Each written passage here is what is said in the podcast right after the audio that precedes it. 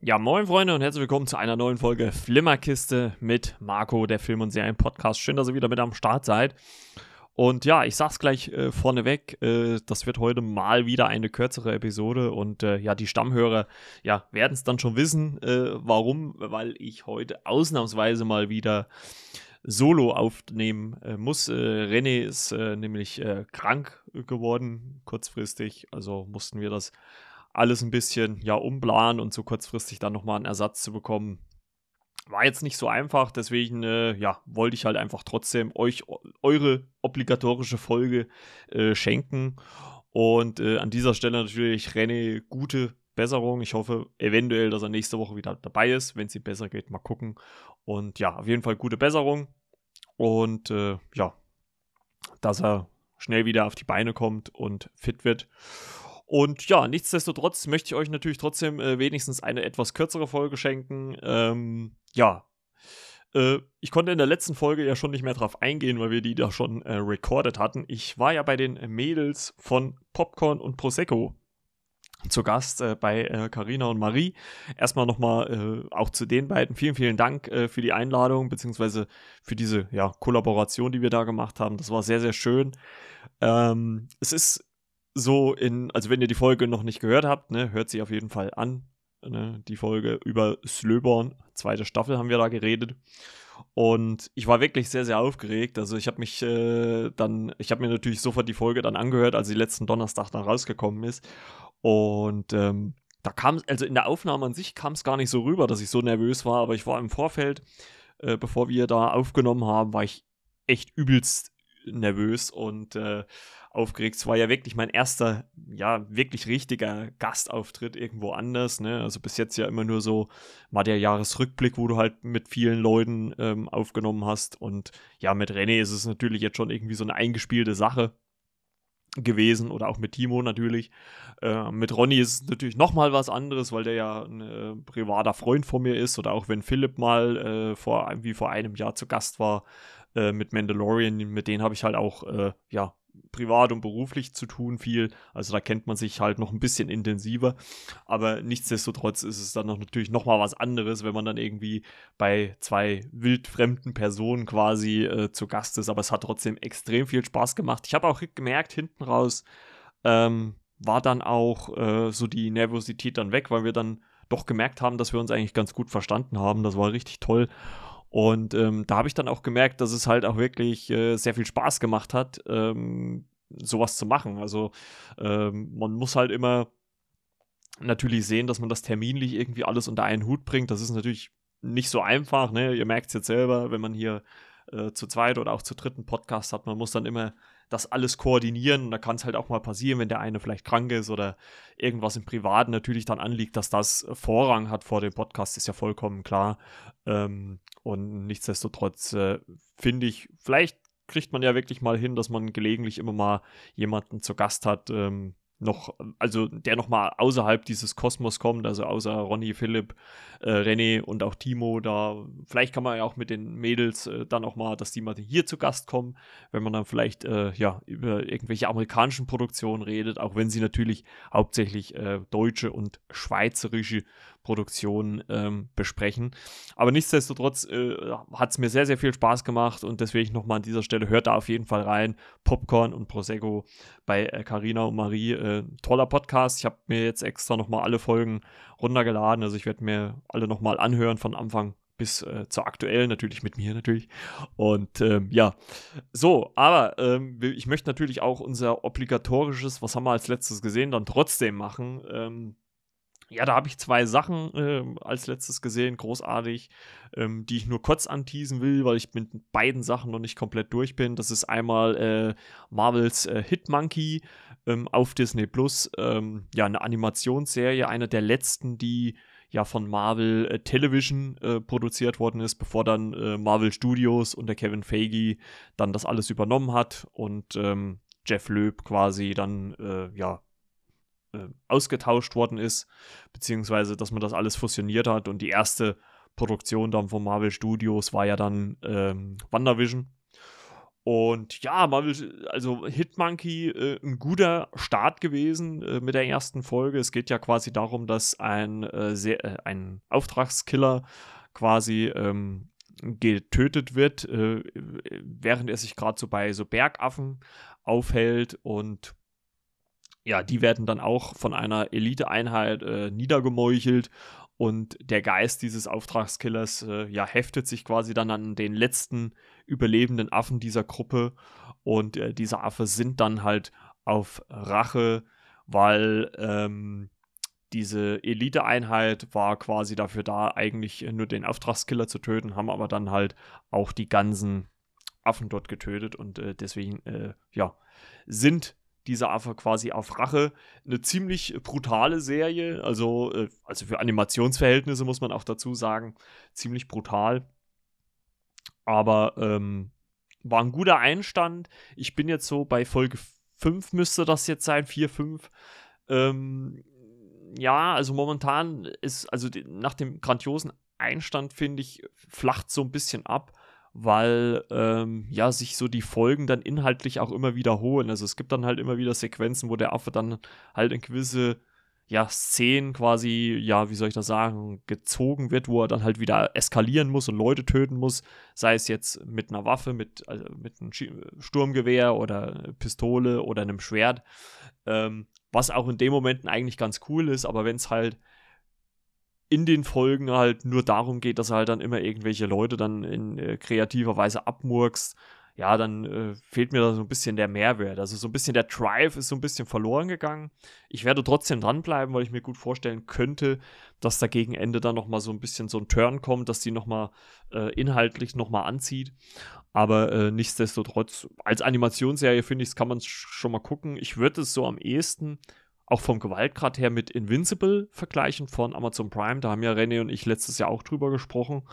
Und ähm, also in die Richtung geht es auf jeden Fall. Es ist, finde ich, nicht ganz so krass. Aber in die Richtung geht es auf jeden Fall. Und ähm, da kann man auf jeden Fall mal äh, reingucken. Äh, kurzer Disclaimer, falls ihr immer mal so leichte Windgeräusche im Hintergrund hört. Ich weiß nicht, ob man es dann in der Aufnahme hört. Bei uns geht nämlich so ein bisschen der Sturm hier. Und äh, deswegen könnte es sein, dass durchaus immer mal zumindest ein leichtes Windgeräusch im Hintergrund ist. Also äh, sorry dafür. Und ähm, ja, also das war so das eine, was ich gesehen habe. Und ich habe mir die erste Folge von äh, Pam and Tommy angeguckt. Das ist ja eine neue äh, Hulu-Serie, beziehungsweise bei uns in Deutschland Disney Plus-Serie, ähm, die jetzt seit äh, Freitag, dem 2.2. Äh, bei ähm, Disney Plus läuft. Und, oder nicht Freitag, äh, Mittwoch, den 2.2. bei Disney Plus läuft. Ähm, ja, hat mit drei Folgen gestartet, ist, glaube ich, eine Miniserie mit acht oder zehn Folgen. Und ähm, ja, ganz interessant, äh, so, so, die erste Folge zumindest, äh, dass äh, ja die äh, Pam und Tommy von Sebastian Stan äh, gespielt ähm, und Lily James eher so Nebencharaktere sind und der Hauptcharakter ist dann eher Seth Rogen. Das ist ein Handwerker, den äh, Tommy Lees und äh, Pamela's Villa dort äh, ja schreinert quasi. Ähm, der ist eigentlich so, zumindest in der ersten Folge, die, die Hauptfigur. Also ich habe auch schon so manche Texte gelesen, dass, das, dass sich das wohl auch so ein bisschen durch die Serie zieht. Also dass klar Pam und Tommy klar der Fokus sind, aber ähm, immer so in Kombination halt äh, mit Seth Rogans Charakter dann äh, interagieren weil er natürlich dann auch derjenige ist, der, der, der das ominöse Sextape äh, findet. Was ganz cool ist, äh, weil das natürlich auch so, ja, 90er, 95, 96 ist natürlich auch so meine Jugendzeit äh, gewesen. Ähm, auffällt, wenn dann immer wieder so, ja, Sachen von damals dann so ins äh, Bild gehalten werden oder durchfahren, die Musik von damals. Das äh, gibt natürlich dann gleich wieder so nostalgische Erinnerungen. Ähm, ja, drei Folgen, wie gesagt, zum Start und dann äh, jede Woche eine neue Folge. Also wird es dann so die Staffel-Review dann wahrscheinlich irgendwann äh, im März, April geben, wenn die Serie dann äh, komplett, also Ende März müsste es gewesen sein, müsste es sein, ähm, komplett gelaufen ist. Ja, sieht ganz gut aus. Wie gesagt, Lily James, also sie ist bisher noch nicht so viel in Erscheinung getreten, aber das, was man von ihr gesehen hat, wirklich äh, phänomenales Make-up. Also sieht äh, Pamela Anderson zur damaligen Zeit wirklich sehr, sehr ähnlich. Auch Sebastian Stan gibt sich der Rolle des Tommy Lee extrem äh, gut hin. Also es sieht ihm wirklich sehr, sehr ähnlich.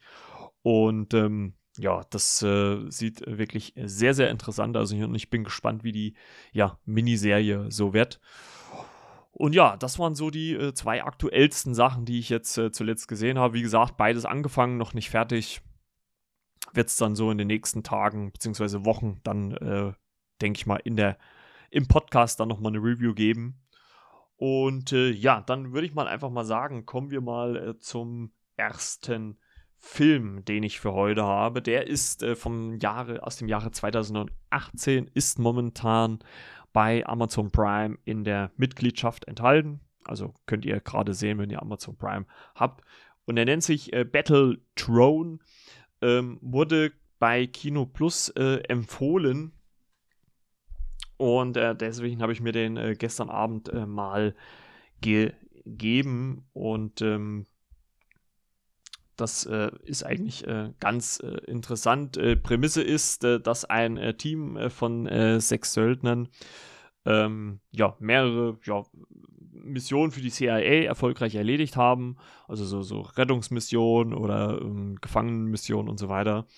Und sie erhalten quasi nochmal eine neue Mission und müssen nach Tschernobyl, wo ja, äh, sie eigentlich einen Waffenhändler hops nehmen sollen und äh, dort in Tschernobyl werden sie aber ja quasi in die Zange genommen von ja menschenkontrollierten Drohnen oder Druiden, die halt äh, ja dort sie abmurksen sollen und das Ganze ist quasi, das kann man glaube ich schon sagen, so eine Art ja Experiment dieser Drohnenhersteller um zu sehen, wie gut ihre Drohnen im Kampf funktionieren. Und dafür muss diese Söldnertruppe und auch einige Agenten der CIA herhalten. Und ja, so von der Grundprämisse, von der Grundausgangslage hört sich das auch wirklich sehr, sehr, sehr interessant an. Ähm, Schauspieler sind auch, äh, also fangen wir mal so an. Also äh, Schauspieler würde ich mal sagen, das ist halt eher so die zweite Riege. Ne? Also das ist, da ist jetzt kein A-Lister dabei. Das sind alles so, würde ich sagen, B-Movie-Schauspieler. Und was ja auch gar nicht schlimm ist. Und ähm, was mich sofort rausgerissen hat, als der Film anfing, dass äh, Jason Earls mit dabei war. Und wenn sich jetzt viele von euch fragen, Jason Earls, wer soll das sein? Jason Earls hat in Hannah Montana, der Serie, übrigens äh, auf Disney, auch auf Disney Plus zu sehen, ähm, äh, den äh, Bruder von Miley Cyrus gespielt. Und ich weiß nicht, der Typ scheint einfach nicht zu altern. Ich weiß gar nicht, wie alt der damals war. Ich glaube, der war damals schon mindestens zehn Jahre älter wie Miley Cyrus. Und äh, er sieht im Moment fast immer noch so aus, also so ähnlich zumindest. Ne? Man merkt natürlich auch ein bisschen, dass er älter geworden ist. Ähm, und das hat mich sofort rausgerissen, weil ich den sein Gesicht so sehr mit seiner Rolle des, des Bruders von Miley Cyrus äh, verbunden habe, hat mich das sofort rausgerissen. Hä, was macht der denn da? Ähm, ansonsten, wie gesagt, relativ unbekannte äh, Charaktere. Ich glaube, so der äh, bekannteste noch so ist äh, ein äh, russischer Schauspieler, den man dann schon doch in dem einen oder anderen Film äh, gesehen hat. Oleg Nikolajewitsch Taktarov, Himmelarsch. Der hat schon in ein paar Produktionen mitgespielt. Der war in Predators mit dabei. In, ähm, in Bad Boys 2, da hat er äh, mitgespielt. Also auch nur eine kleine Rolle quasi, aber es war quasi, Spoiler, der Typ, der dann äh, in der Küche im Bad Boys 2 äh, ja, zerstückelt worden ist. Und ähm, ja, kommen wir mal ähm, ähm, ähm zu äh, Battle Throne. Ähm, ja, es geht, wie gesagt, ja quasi darum, dass diese Söldnertruppe äh, quasi von diesen äh, Drohnen quasi attack attackiert wird. Und der Hersteller der Drohnen äh, benutzt das quasi als Experiment, um zu zeigen, wie gut seine Drohnen halt killen können. Die dann auch noch untereinander unterscheiden, wer ist jetzt nur Beobachter, wer ist jetzt Soldat. Und ähm, ja, das ist halt eine ziemlich ähm, krasse Geschichte. Ähm, an sich so, als wenn man so als, als Actionfilm betrachtet, der ja ist, ähm, mit Sci-Fi-Elementen, ne, mit den Drohnen, mag er ja okay sein, aber man merkt halt schon, dass das halt auch eher so ein B-Movie-Film ist.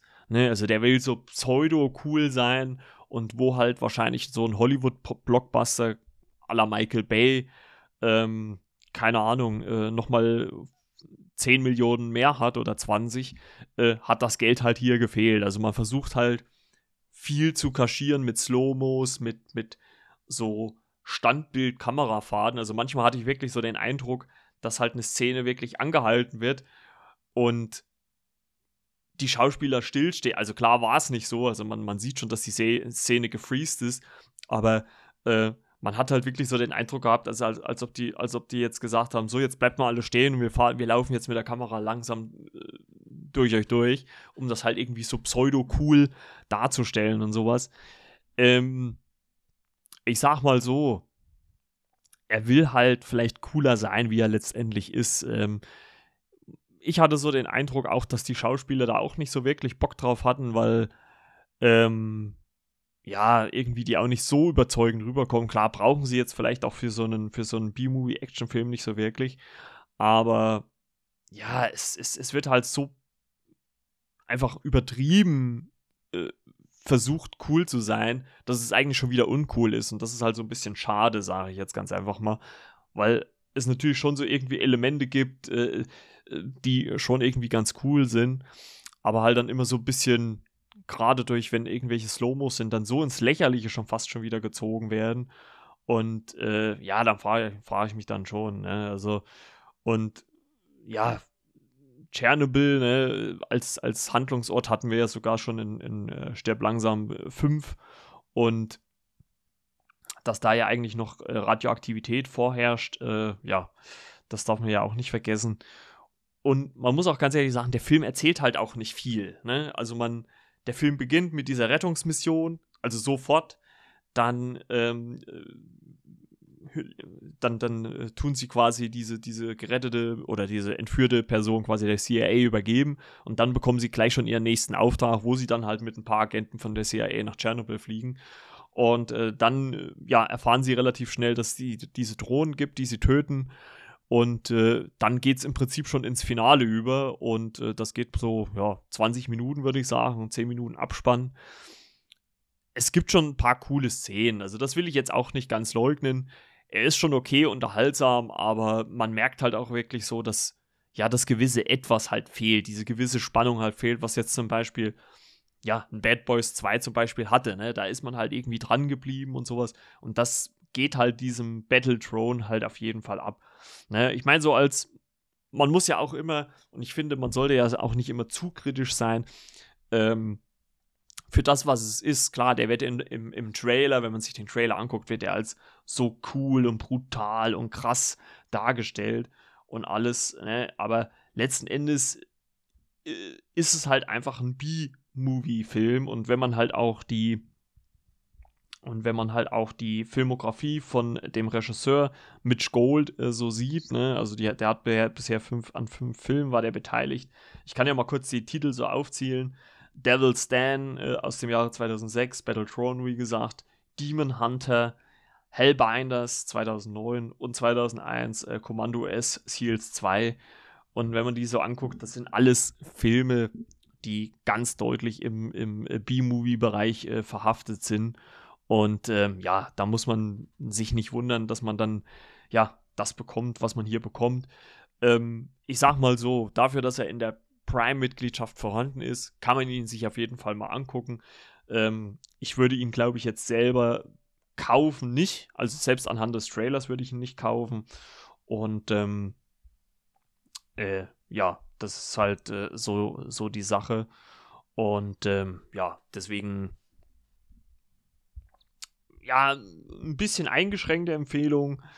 Ähm, wir gehen mal so in den, in den, ja, ich sage mal, Zehner-Bereich äh, von den Bewertungen. Also ich würde so eine, ja, eine 6 von 10 würde ich ihm, glaube ich, geben. Ich meine, er hat schon so seine, seine Momente. Oder eher, na, Moment, ich würde eher sagen, eher 5. Also es ist halt wirklich Mittelmaß. Ähm, gibt einen jetzt nichts Neues. Äh, wie gesagt, aber auch nur eine 5 von 10, glaube ich, weil er halt umsonst in der Prime-Mitgliedschaft war. Also extra Geld dafür ausgegeben hätte ich jetzt ehrlich gesagt nicht. Und ähm, deswegen äh, muss man das, glaube ich, dann auch mal so stehen lassen. Ähm, Gibt es definitiv bessere Filme, gerade im, im A-Lister-Bereich auf jeden Fall. Ähm, für einen B-Movie-Film okay, aber halt auch absoluter Durchschnitt. Ähm, ich hatte auch so das Gefühl, vielleicht jetzt so als, als Anmerkung hinten raus, dass auch die Synchro relativ lustlos war. Also ich weiß nicht, ob, ob die äh, Leute, die das synchronisieren, dann auch weniger Geld bekommen oder sowas. Aber äh, ich hatte auch so wirklich das Gefühl, dass die auch nicht, also entweder waren es halt auch scheiß Texte oder, ähm, oder nicht so gute Texte.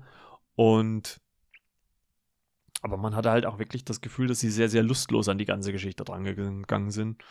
Also, wie gesagt, wer Prime hat, kann gerne mal reingucken. Aber wer den Film skippt, hat, glaube ich, jetzt auch nichts falsch gemacht.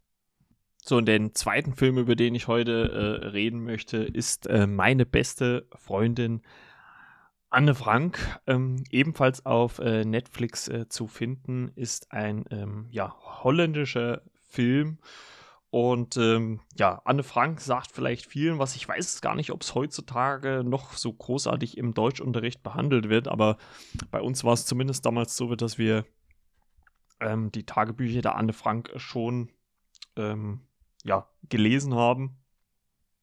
Und jetzt kommt ein Film dazu äh, auf Netflix raus, lief 2020 schon, äh, 2021, Entschuldigung, schon bei ähm, den äh, Holländern im Kino und war dort ein ziemlich großer Erfolg. Und um jetzt auch nichts Falsches zu sagen, ne, äh, möchte ich mal die Seite zitieren, die Seite ähm, annefrank.de äh, zitieren, ne? also Inhaltsangabe angepasst über Anne Frank. So, Millionen von Menschen in aller Welt kennen das Tagebuch der Anne Frank. Anne Frank wurde 1929 als Kind jüdischer Eltern in Frankfurt am Main geboren. Ihre Familie flüchtete 1933 vor den Nationalsozialisten nach Amsterdam. Nach dem Einmarsch der deutschen Truppen in die Niederlande versteckten sich Anne Frank und ihre Familie von 1942 bis 1944 in einem Amsterdamer Hinterhaus. Dort schrieb Anne Frank ihr weltberühmtes Tagebuch. Nach dem Verrat ihres Versteckes wurden Anne Frank und ihre Familie deportiert. Anne Frank starb 1945 im Konzentrationslager Bergen-Belsen im Alter von 15 Jahren. Anne Frank ist durch die Veröffentlichung ihres Tagesbuchs zum Symbol für Millionen von Jüdinnen und Juden geworden, die der rassistischen, Vernichtungspolitik der Nationalsozialisten zum Opfer fielen. Also das ist eine kurze ähm, Zusammenfassung, wie gesagt, äh, von ähm, annefrank.de. Ich fand, fand die ganz gut, bevor ich mir jetzt selber hier was zusammenstottere. Äh, Glaube ich, war das äh, ganz okay. Ähm, Regie bei dem Film ähm, hat geführt der gute Ben Sombogard, also auch ein äh, ja, holländischer Regisseur. Und äh, ja, man kann es ja schon am Titel vermuten und es ist ja auch tatsächlich so, es geht in dem Film gar nicht primär um Anne Frank, nämlich es geht um ihre beste Freundin äh, Hannah Goslar. Und äh, die waren ja in Amsterdam äh, sehr befreundet miteinander. Und ähm, wir erleben quasi ja so den Zeitpunkt kurz bevor Hannah 1942 mit ihren Eltern in dieses Versteck, in dieses Hinterhaus gehen. Und ähm, ja, wir sehen so, ja, ich würde sagen, so einige Zeit vorher, wie halt äh, Anne und Hannah ja zusammen als äh, Jugendliche mit 12, 13 Jahren da noch äh, Spaß haben, wir aber auch so peu à peu im, im Hintergrund oder im, im, ne, im Nachhinein so, also so, so peu à peu halt immer mehr die Nationalsozialisten dann in äh, Amsterdam aufmarschieren oder überhaupt in der in Holland. Und der Film behandelt aber nicht das Ganze nicht chronologisch. Er äh, springt auch immer mal hin und her. Also wir sehen dann äh, auch immer wieder Szenen von Hannah Goslar im Konzentrationslager Bergen-Belsen wo sie ähm, gefangen war mit ihrer äh, restlichen Familie. Und deswegen liegt der Fokus halt auch eher so auf Hannah als auf Anne, die allerdings natürlich immer gerade in den Rückblenden, also wenn man dann in diese, ich sag's mal in Anführungszeichen, schöne Zeit springt der beiden, ähm, ja, äh, dann natürlich auch Anne ziemlich äh, in den Fokus rückt, aber dann in dieser für uns dann äh, natürlich jetzt Zeit im Konzentrationslager für Hannah dann ähm, ja bei ihr ist als Figur und wie sie halt auch mit diesen Widrigkeiten dort äh, zu kämpfen hat. Also ich glaube, wer sich mit dem Zweiten Weltkrieg äh, deutlich beschäftigt hat, der weiß, wie es da war. Und ähm, ein gutes Beispiel für diesen, für diese ja, schändlichen Taten war natürlich dann auch noch als Film, filmisch zumindest, äh, Schindlers Liste von Steven Spielberg, äh, der auch wirklich eine große, große Empfehlung ist von meiner Seite aus. Und ja, es ist als Mama ganz interessant zu sehen, weil ja, Anne auch natürlich so ein bisschen auch mal anders gezeigt worden ist. Also ich habe jetzt ehrlich gesagt noch nie so viele Verfilmungen natürlich davon gesehen. Es gibt ja nur so, also es gibt ja schon eins, zwei, ähm, die man äh, gesehen haben könnte. Aber hier wird es natürlich auch schon so ein bisschen gezeigt, dass Anne auch ein bisschen also erstens mal so ihre Grundart, dass sie halt einfach ein junges Mädchen war, was gerne die Welt sehen wollte, was ich wirklich sehr, sehr schön fand zu sehen. Ähm, auch mit, mit Hannah, Hannah Goslar zusammen, dass die so beste Freundinnen waren, aber trotzdem Anne dann in dem Sinne, ja, auch schon vielleicht so ein bisschen reifer war wie Hannah, ne? Also sie, sie hat dann schon ein bisschen mehr mit Jungs und äh, äh, geht mal halt auch mit Sexualität, äh, wie halt so Jugendliche Mädchen, würde ich jetzt mal vielleicht behaupten, ne, ohne da Näheres zu wissen, wahrscheinlich dann halt auch Sinn. Und ähm, damit umgehen. Und Hannah ist halt so ein bisschen eher so, ja, man würde vielleicht, wenn man, wenn man ja dreist wäre, würde man sagen, so ein bisschen die Brüdere, ne, aber die sich halt noch nicht so für Jungs interessiert oder Sexualität die dann aber mit allerlei Leid natürlich konfrontiert wird ähm, innerhalb kürzester Zeit. Also angefangen davon, dass halt ihre beste Freundin Anne mit von heute auf morgen weg ist. Ne? Also eigentlich wollten sie sich treffen und äh, ähm, geschichtlich ist das ja auch so ein bisschen verbürgt, dass das so war, ähm, dass äh, Anne und ihre Eltern sich versteckt haben und haben einen Zettel hinterlassen, dass sie in die Schweiz gegangen sind. Und äh, man sieht ja dann halt auch den Moment, wie Hannah so auf Annes Bett sitzt und sagt, ja, sie wollte mich doch eigentlich mitnehmen. Und das geht eigentlich auch schon wirklich nahe.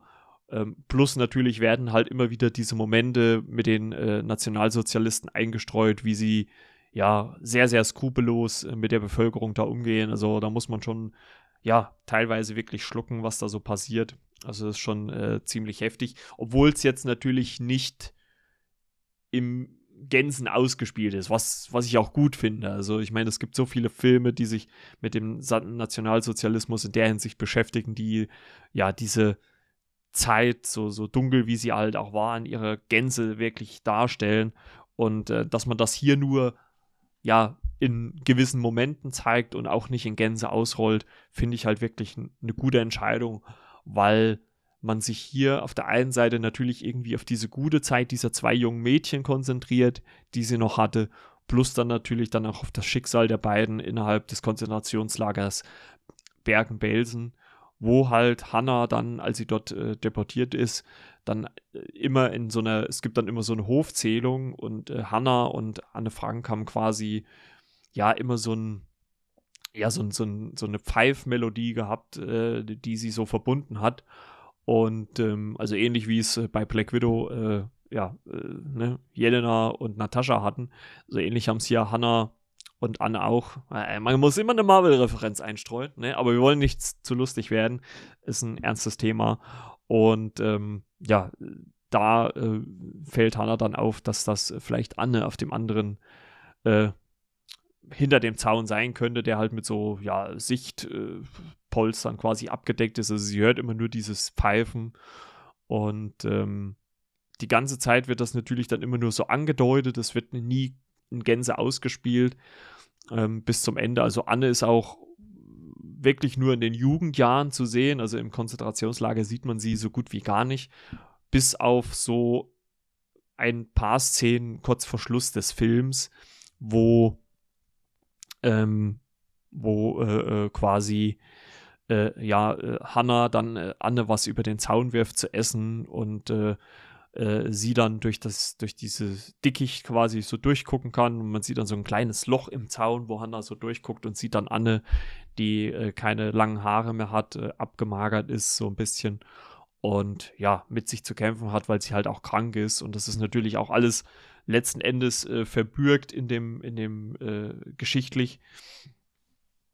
Und ähm, zeigt natürlich auch diese Tragik wieder, die man da hat, ne? wenn auf der einen Seite deine beste Freundin, du kannst ihr aber nicht helfen und spielst selber mit deinem Leben, indem du ihr hilfst.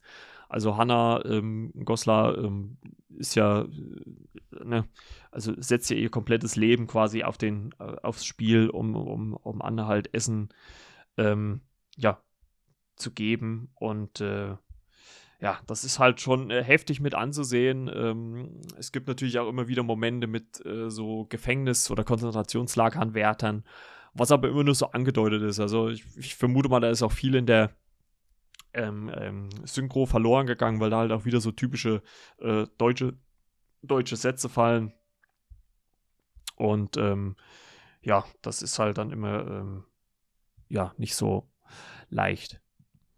Also es ist halt einfach eine Geschichte, die ja im Realen ja auch komplett so verbürgt ist und äh, die auch äh, Hannah Goslar, die ja immer noch lebt, was mich auch gewundert hat, ähm, auch niedergeschrieben hat und immer kundgetan wird. Und es ist halt auch wirklich herzlich zu sehen. Ne? Also es gibt ja auch äh, so Einblendungen in vielen so geschichtlichen Filmen und hier genauso, ähm, wie Hannah Goslar immer Anne Frank als ihre beste Freundin bis heute bezeichnet hat.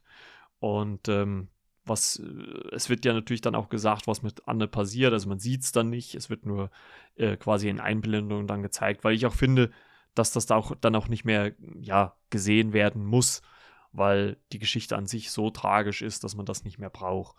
Und ähm, ich finde, das war ein Film, der zeigt, wie grausam das damals war, ähm, der auch immer noch wachrüttelt, dass das halt auch Zeiten waren, die wir definitiv nicht wieder haben wollen und ähm, der wirklich zeigt, in, in welche Richtung es manchmal gehen kann. Und ähm, ich fand es auch gut, dass aber auch mal natürlich jetzt nicht Anne Frank im Fokus, zumindest nicht ausschließlich im Fokus stand, sondern dass man halt an Hannah Goslar gezeigt hat, ähm, auch mit ihrer Erlaubnis. Also der Regisseur hat dann auch von ihr die Erlaubnis dafür bekommen, das alles so zu machen. Ähm, fand ich sehr gut, ein sehr bewegender Film teilweise, der auch immer wieder natürlich diese ja, traurigen, tragischen Momente in dem Leben äh, 1940 bis 45 aufzeigt und ja, der natürlich auch betroffen macht und einen auch ja, schämen lässt für die Zeit, die es damals gab. Ich möchte handwerklich gar nicht so viel darauf eingehen. Ich finde, man hat die Zeit in Amsterdam relativ gut dargestellt. Ne? Also ich war auch schon mal in Amsterdam, also ähm, das hat man gut eingefangen. Ähm, klar, Konzentrationslager macht natürlich ein bisschen beklemmt, weil man ja selber auch schon mal, zumindest zu Schulzeiten und auch später im Privaten mal, äh, sich, sich die Überbleibsel zumindest angeguckt hat. Ähm, man kann natürlich sagen, dass sie vielleicht im Gegensatz jetzt vielleicht zu dem Beispiel Schindlers Liste von Steven Spielberg jetzt nicht ganz so real drangegangen sind, ne, weil natürlich die Insassen jetzt nicht so extrem unterernährt aussahen. Also da war ich sag mal, da war halt äh, Schindlers Liste deutlich authentischer, aber ich finde in dem, ja, Kontext des Ganzen, ne, also mit der Geschichte von Hannah Goslar und Anne Frank ähm, in diesem Film, finde ich es okay, dass man jetzt nicht nochmal gänzlich die, den Fokus quasi auf dieses Leid komplett gedrückt hat, weil dann, glaube ich, zu sehr die Figur Ren, Hannah und Anne zu sehr in den Hintergrund gedrückt werden, wegen der allgemeinen, ja, Dramatik, die es da halt damals gab. Und deswegen ähm, fand ich das gar nicht mal so schlimm. Ähm, ich finde auch so einen Film sollte man auch nicht letzten Endes komplett zerpflücken, weil das, glaube ich, eher darum geht, diese Geschichte zu zeigen und nicht sich an irgendwelchen Szenen, Schnitten oder sonst was aufzulegen. Klar hätte man an den einen oder anderen Punkt mehr auf Authentizität Wert legen können, das gebe ich ganz offen zu, aber wahrscheinlich für die Budgetgröße. Es ist ein holländischer Film, der wird jetzt auch keine 100 Millionen Budget gehabt haben. Die Darsteller sind auch mir gänzlich unbekannt gewesen. Ähm, Finde ich das völlig okay. Und ähm, ja, rüttelt einen halt nochmal so ein bisschen wach und ich hoffe mal, wie gesagt, ich weiß nicht, ob es heutzutage immer noch ist im Deutschunterricht, dass äh, diese Geschichte von Anne Frank immerhin äh, wiedergegeben wird, weil ja, wie dramatisch das halt eigentlich ist, wenn, wenn so ein 15-jähriges Mädchen nicht ja einen ihrer Träume jemals erfüllen kann und in dieser ja, Zeit dann halt einfach ihr Leben lassen musste. Das zeigt halt einfach dieser Film und ähm, das soll uns vielleicht nochmal bewusst machen, wie gut wir es haben. Ähm, wir, wir können mehr oder weniger frei leben. Klar, es ist in der momentanen Zeit auch nicht so einfach. Aber umso schöner ist es, dass es halt auch Menschen gibt, wie Hannah Goslar zum Beispiel, die ein Leben lang halt auch wirklich hinter Anne standen. Und äh, sie erinnert ja auch sie unermüdlich in Büchern, Reden und Gesprächen. Und die ist jetzt momentan 93, lebt in Jerusalem. Ähm, das wird auch alles am Ende eingeblendet. Und äh, sie und ihre Schwester Margot haben 38 Enkel und 27 Urenkel. Und äh, ja, das ist, äh, glaube ich, zeigt dann halt auch, also, und es wird halt auch gesagt, dass das quasi so die Rache an Hitler dafür war, dafür, dass er halt die Juden, ähm, ja, ausrotten wollte. Und deswegen, ja, ist ihre Familie auch so groß geworden, was man natürlich dann in dem Moment auch irgendwie so aus ihrer Sicht so als Genugtuung sehen kann. Also für mich ein Film auf Netflix, auch wenn er nur eingekauft ist, auf jeden Fall eine Empfehlung. Guckt auf jeden Fall mal rein. Ich weiß, viele können gerade der Zeit des Zweiten Weltkriegs nicht mehr allzu viel abgewinnen, aber aus meiner Sicht ein Blick wert. Gibt dem Film eine Chance. Ähm, ich habe auch gelesen, im holländischen Original mit deutschen Untertiteln soll er noch mal ein bisschen besser rüberkommen. Ähm, ja, kann man ja alles auf Netflix einstellen, also probier das mal aus. Und deswegen gebe ich jetzt für diesen Film auch an sich keine Bewertung ab, weil ich finde, dass äh, bei so einem Thema sollte man dann immer ein bisschen ja, sensibel sein und vorsichtig sein und nicht jetzt mit irgendwelchen ja, Bewertungen um die Ecke kommen. Und äh, genau. Ja, und das soll es äh, mal wieder äh, für diese Folge gewesen sein. Und äh, wie gesagt, ich muss mich dafür auch nochmal entschuldigen. Ähm, dass wir heute wieder mal solo waren. Das war so alles so nicht geplant. Ich muss aber ehrlicherweise sagen, dass es äh, komplett äh, meine Schuld ist. Ich hatte nämlich eigentlich geplant, über The Book of Boba Fett zu reden, weil ich wirklich im Kopf hatte, dass die Serie ähm, ja sechs Staffeln hat, äh, sechs Folgen hat, aber jetzt doch eine siebte hat. Und äh, ja, da müssen wir mindestens eine Woche warten, um darüber zu reden. Und äh, ich hoffe, René wird wieder fit und ist dann vielleicht nächste Woche wieder mit am Start. Ansonsten probiere ich auf jeden Fall natürlich noch äh, einen adäquaten Ersatz zu bekommen, auch wenn das mit Sicherheit sehr schwierig ist. Aber ja, lasst euch überraschen ähm, und äh, hört trotzdem rein. Ich hoffe, ihr hattet trotzdem ein bisschen Spaß mit der Folge. Ich weiß, so Solo ist immer ein bisschen anstrengend, geht mir selber auch so. Aber ja, umso mehr hoffe ich mal, dass René wieder gesund wird und dann nächste Woche wieder mal mit am Start ist. Und ihr könnt ihm ja gerne Genesungswünsche dalassen ne? und äh, ihm gute Besserung wünschen. Ich glaube, da würde er sich sehr, sehr drüber freuen. Ja, und äh, wenn ihr äh, Kontakt äh, da lassen wollt, könnt ihr das gerne tun unter der Flimmerkiste at yahoo.com oder auch natürlich per Instagram DM könnt ihr gerne schicken. Und ja, vielleicht hinten raus einfach mal ein Aufruf. Also wer mal äh, Bock hat, hier im Podcast äh, zu Gast zu sein und über ja, Filme und Serien zu reden, über welche auch immer, das könnten wir da ja dann absprechen. Der kann sich auch gerne melden, ne? wie gesagt, DM oder äh, über die E-Mail-Adresse flimmerkiste.yahoo.com. Und äh, ja, da können wir dann vielleicht uns mal einen Termin ausmachen, ein bisschen darüber schnacken. Ne? Also, wenn ihr Bock habt, gerne, gerne. Kann man dann eventuell sogar auch verbinden mit unserer Classics-Reihe, ne? wenn es jetzt ältere Filme sind, aber muss es ja nicht. Also, in diesem Sinne, wie gesagt, sorry nochmal dafür, dass ihr diese Solo-Folge ertragen musstet, aber ja, geht halt mal leider auch nicht anders, muss man halt auch einfach mal akzeptieren. Ansonsten, gibt und hört halt nochmal bei den Mädels, bei Carina und Marie, bei Popcorn und Prosecco rein bei der Folge. Die werde ich auch nochmal in den Show Notes verlinken. Und äh, ja, in diesem Sinne wünsche ich euch eine schöne Woche. Wir hören uns dann nächste Woche wieder und mal gucken, was wir dann nehmen. Also ich hoffe mal, Book of Boba Fett klappt. Mal schauen. Und ansonsten, ja, bleibt gesund, ne? passt auf euch auf und ja, genießt das schöne Wetter. Bis denn dann. Ciao, ciao, euer Margot.